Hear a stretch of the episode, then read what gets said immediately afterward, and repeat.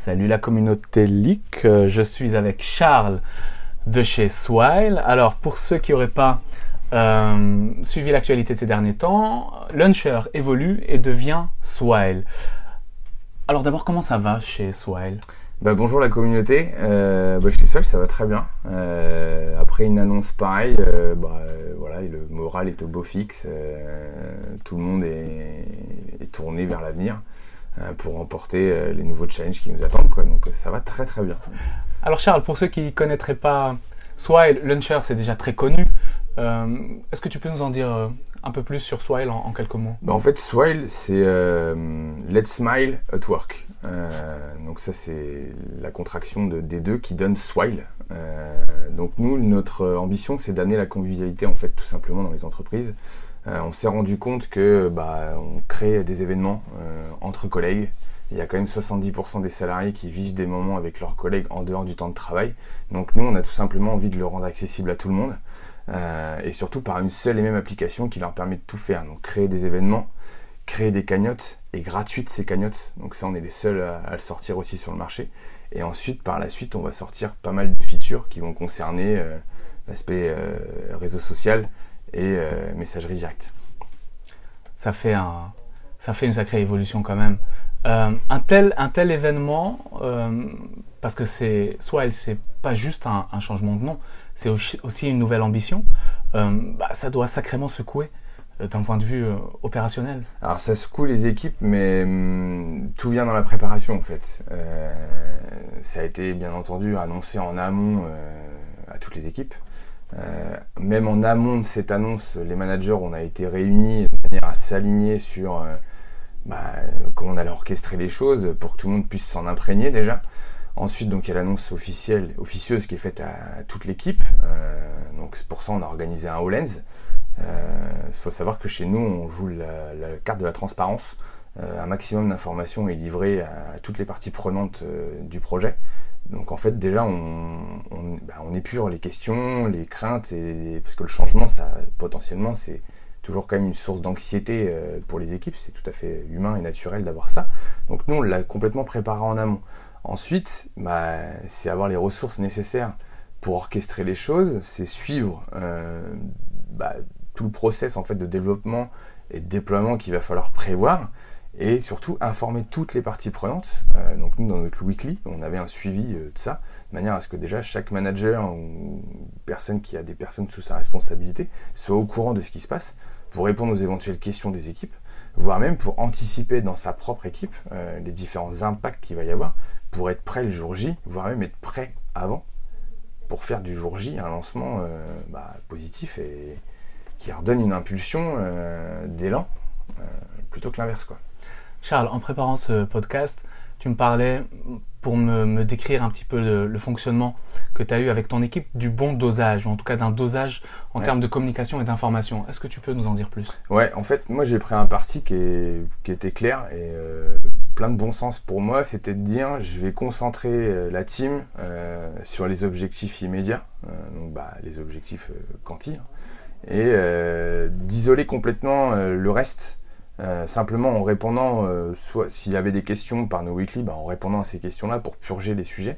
Mais sinon, ça a été vraiment de les mobiliser sur, euh, sur le quotidien, sur ce qu'ils savent faire, les encourager, valoriser tout de suite les victoires pour maintenir cette dynamique. Et moi, préparer à côté tout ce qui va leur permettre de réussir ce lancement. Donc c'est un des impacts euh, déjà au niveau tech. Donc euh, moi j'ai isolé complètement l'équipe de ce sujet-là. Euh, je l'ai pris avec moi et puis j'étais pas le seul d'ailleurs à le prendre. Hein. On était d'autres personnes dans mon pôle à, prendre ce sujet-là. Mais en gros j'ai isolé complètement l'équipe de ça.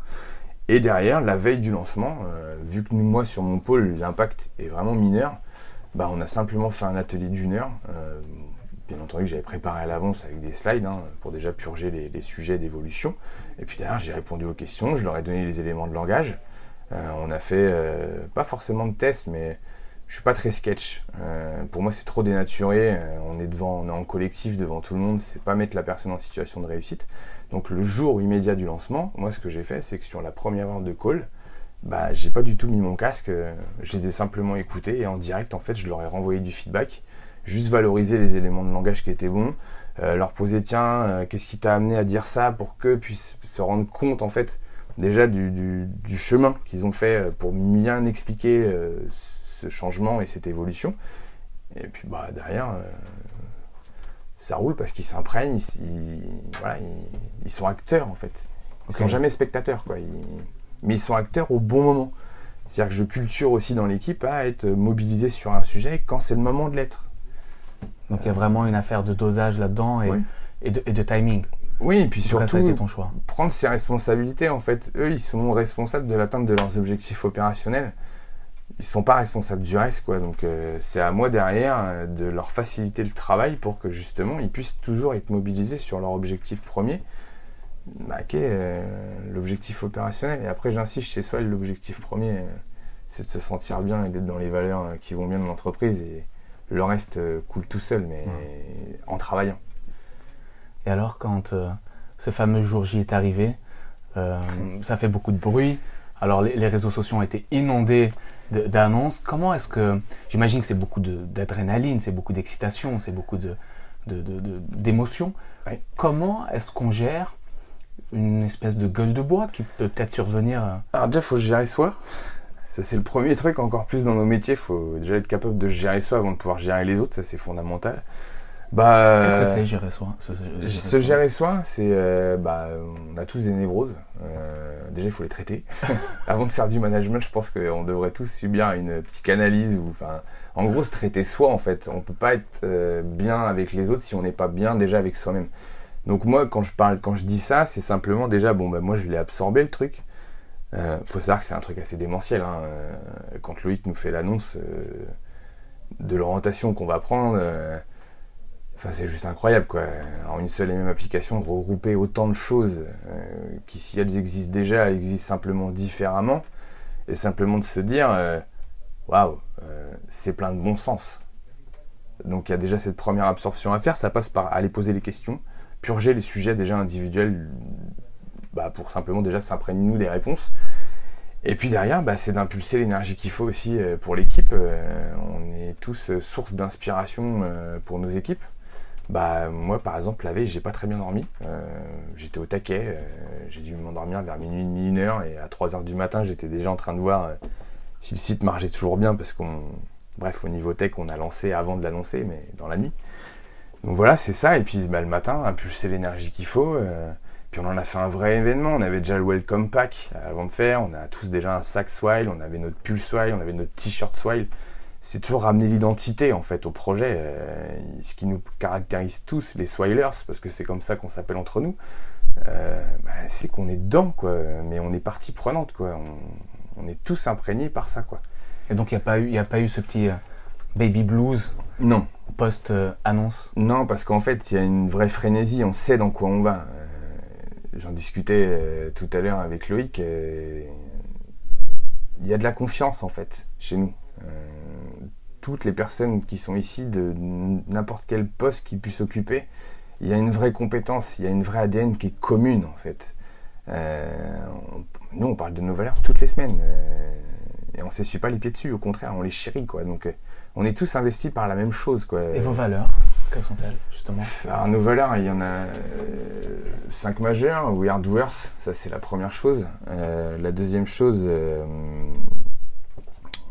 je suis désolé, à chaud comme ça, c'est un peu. En tout cas, moi, je retiens ce que tu m'as dit tout à l'heure, c'est que si je devais les regrouper en une valeur, ce serait l'authenticité. L'authenticité et la bienveillance, les deux vont ensemble. Euh, ici, on est tous des gens authentiques, on est tous tels qu'on est, et euh, Loïc l'explique mieux que moi, euh, on est tous des caméléons. On est simplement dans un environnement qui est propice, on est tous dedans. Et si un jour on constate qu'une personne potentiellement ne pourrait pas s'inscrire là-dedans, bah, on préfère tout simplement ne plus la, la, laisser prendre part au projet parce que c'est ce qu'on a de plus cher, c'est nous, quoi. Même si d'un point de vue métier, performance, Même. la personne cartonne. Non, non. Et ça, ça, ça a déjà, ça s'est déjà produit. Ça peut, oui, ça s'est déjà produit. Ouais. Devoir faire le, devoir choisir entre performance et, culture, valeur. Et, votre choix il est clair. Et notre choix il est clair, c'est les valeurs. Euh, là, on va être en phase d'hyper croissance. Déjà, les, équipes vont toutes euh, grossir, euh, sauf celles qui n'ont pas encore grossi, mais enfin celles qui ont déjà grossi en amont, pardon. Donc nous, très clairement, dans le recrutement aujourd'hui, c'est simple. Il y a Camille qui s'occupe de faire la première partie de sélection. Il y a un gros, enfin, elle appuie forcément sur le mindset, sur les valeurs et ce qui vont être dedans. Moi derrière, je les reçois, je rebalaye les valeurs. on a écrit aussi une charte dans l'équipe de fonctionnement qui nous est commune, qui est commune à mon équipe, dans lesquelles on ne sort pas avec des règles de vie qui sont larges mais bien écrites pour qu'on soit tous dedans. Donc moi je reçois les personnes une heure, une heure et quart en fonction, et derrière ces personnes sont reçues par une et deux personnes de mon équipe sur plutôt de l'entretien informel, et derrière on croise à quatre pour savoir déjà s'ils vont au step d'après. C'est-à-dire que l'idée c'est qu'on minimise au maximum le risque pour tout le monde, euh, le candidat euh, et euh, nous l'équipe quoi, et l'entreprise du coup. Donc on est, on est drastique là-dessus, on ne s'assoit pas sur nos valeurs. Nos valeurs, c'est ce qu'on a plus cher. Et avec toutes ces étapes, est-ce que vous avez déjà eu une erreur de casting? Bah, Ça arrive. Dans ces cas-là, bah, il y a une période d'essai qui est là pour ça, parce que souvent la période d'essai, on l'assimile à quelque chose de très unilatéral. Hein. On dit euh, c'est l'employeur qui va décider de savoir si la personne reste ou pas. On a déjà des, personnes qui sont entrées puis qui elles-mêmes ont dit euh, non, le projet n'est pas fait pour moi. ça, c'est aussi peut-être la puissance des valeurs, c'est qu'il y a une espèce de, de, filtre comme ça qui fait que. Il y a une ADN. Nous, c'est même pas identitaire chez nous, c'est notre ADN. C'est génétique presque. Oui, c'est génétique, clairement. Tu parlais, euh, enfin, on parle de recrutement. Euh, alors toi, Charles, tu es sales manager. Euh, en tant que sales manager, ton équipe va, va grandir. On en discutait tout à, l'heure. Ton équipe va tripler dans les mois à venir. Il y a des chances, oui. Bah, comment est-ce qu'on s'y prépare? Comment Quel impact ça a sur le quotidien bah, on va en revenir au même impact que tout à l'heure. C'est-à-dire que j'isole complètement euh, les sales euh, sur leur quotidien, sur les choses qu'ils ont à faire. Ils sont partie prenante. C'est-à-dire que cette charte qu'on a définie ensemble, avec, donc on reprend les valeurs de l'entreprise qui sont ce qu'on chérit tous. Ensuite, on a mis aussi des valeurs de fonctionnement dans l'équipe. On a rajouté, euh, par exemple, l'authenticité, parce que l'authenticité n'est pas affichée clairement dans les valeurs de l'entreprise, même si on le sait tous. Bah, nous on se l'a écrit. Moi je veux des gens authentiques, je veux des gens francs avec moi. J'ai besoin que dans les échanges qu'on a, parce que notre temps est précieux à tous, ah, voilà, qu'on soit dans le vrai, quoi. Sinon ça sert à rien. D'ailleurs, on a déduit des règles de vie. C'est des choses que je présente aux candidats. C'est-à-dire que les candidats voient la charte. Déjà, est-ce que toi, candidat, euh, tu t'inscris là-dedans? Parce que si tu t'inscris pas là-dedans, bah, en fait, euh, ça sert à rien d'aller plus loin. Donc ça se prépare comme ça. Aussi derrière, je leur demande obligatoirement un feedback le lendemain par mail, euh, et dans lequel déjà ils, me disent en premier lieu si oui ou non ils souhaitent continuer en fait euh, le cursus pour intégrer euh, l'équipe. Parce qu'ils ont le choix déjà de dire bah non en fait c'est bon c'est pas fait pour moi, j'en veux pas. Voilà. Et tu, parlais de temps. quel impact ça a sur ton temps à toi, ta sur gestion mon temps. du temps à toi? Tous ces recrutements à venir, toute cette structuration à venir. Je planifie tout. Donc en fait, euh, bah, je trouve du temps parce que je le planifie. Donc ça veut dire que ça fait un petit moment déjà que tu travailles? Ouais, et puis surtout j'ai des plages qui sont vides dans mon emploi du temps qui me permettent justement de pas à l'imprévu. Je suis toujours passé un peu pour un martien avec ça, mais j'ai des plages où je prévois de gérer l'imprévu. Donc du coup j'ai rien. C'est super. Donc toi tu, tu, t'attends à l'inattendu. Ouais, je planifie, j'organise, du coup ça donne du confort. Enfin, je sais déjà que le, premier lundi du mois, j'ai mes one-one euh, avec ma team et je le décale au premier jour du mois si c'est pas un lundi. Mais c'est planifié déjà jusqu'à septembre. Pour les gens qui sont là, euh, c'est un truc qui est automatique. Comme ça, ça, gèle les plages. Il faut organiser, il faut planifier les choses. Euh, je suis devenu névrosé de ça parce qu'il n'y a que ça qui marche. Sinon, on, on se donne juste l'opportunité de ne pas les faire. On est tous entourés de gens dans nos diverses expériences parce qu'ici, moi, ça, je le vis plus. Vous dites, bah non, ça, j'ai pas eu le temps. Si, on a tous le temps de faire les choses. Il faut juste l'orchestrer, quoi. ça, c'est notre métier. Dernière petite question, Charles ou plutôt je vais te laisser conclure. Si tu devais mettre un mot de la fin sur tout ce qu'on vient de se dire, qu'est-ce que ce serait? Let's smile at work pour tout le monde. Voilà. Merci beaucoup, Charles. Avec plaisir.